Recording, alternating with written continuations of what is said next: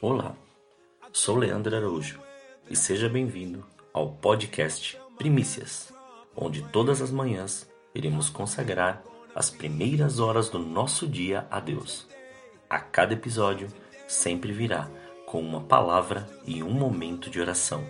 Desfrute deste tempo com Deus e que Deus continue te abençoando grandemente.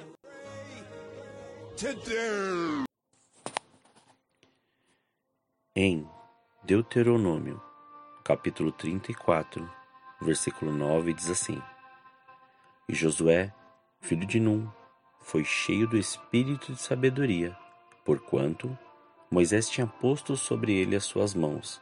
Assim, os filhos de Israel lhe deram ouvidos e fizeram como o Senhor ordenara a Moisés. Em nossa vida, temos que estar atentos no que está acontecendo ao nosso redor mesmo dizendo que somos praticantes de uma verdade que liberta, cura, transforma, aviva, muda nossa conduta, entendimento e nos dá certeza do caminho da salvação. Temos que saber qual é o nosso propósito para aperfeiçoarmos a nossa fé, os nossos dons, o nosso chamado e a nossa vida.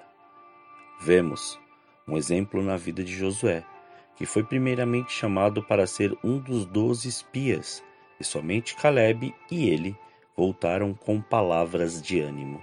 E isso sempre será uma das virtudes daqueles que creem, pois, independente do tamanho do problema, das circunstâncias e das lutas, sempre temos que ter bom ânimo, pois Deus sempre começa a operar pela nossa fé. O aperfeiçoamento para a guerra é outro item importante. Portanto, não fique imaginando situações, mas sim direcione a sua fé em suas habilidades e tenha sabedoria de Deus para resolver cada assunto proposto. No tempo de Josué, eram guerras com exércitos para estabelecerem e conquistarem territórios. Hoje, você pode estar passando por guerras em âmbitos sociais, emocionais, intelectuais e espirituais. E Deus te deu sabedoria para ser vencedor em todos eles. Basta seguir a orientação daquele que te chamou e estar pronto para assumir um legado que já foi proposto sobre sua vida. E isso é uma evidência daqueles que aperfeiçoam sua fé no Senhor, pois legado Pode ser em sua casa, seus parentes, sua comunidade, sua fé, seus filhos, seus amigos. Só poderemos ser aquilo que somos e não o que as pessoas querem que sejamos.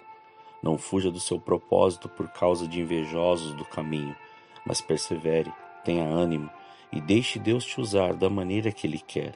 Você foi escolhido para conquistar, transformar e viver tudo o que Deus preparou Somente fique no lugar da obediência, ainda que todos digam ao contrário. Não esqueça do que está escrito em 1 Samuel, capítulo 15, versículo 22. Contudo, Samuel declarou: Agrada-se mais ao Senhor com que holocaustos e sacrifícios do que com a obediência à sua palavra? De modo algum. A obediência é melhor do que o sacrifício, e a submissão do coração mais do que a gordura dos carneiros. Oremos.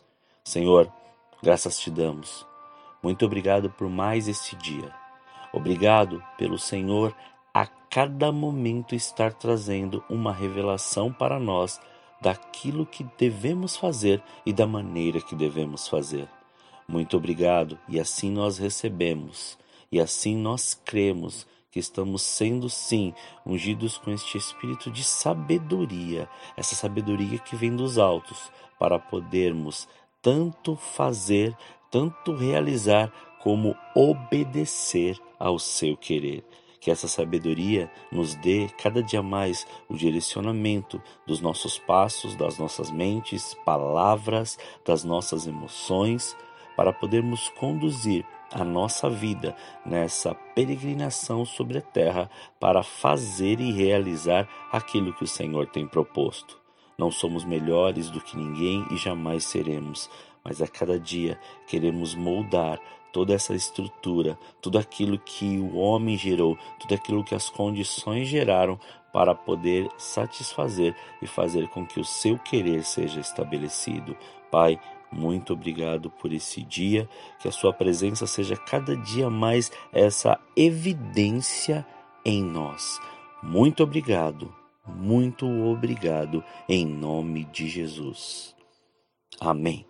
Que você tenha um dia estritamente abençoado em nome de Jesus.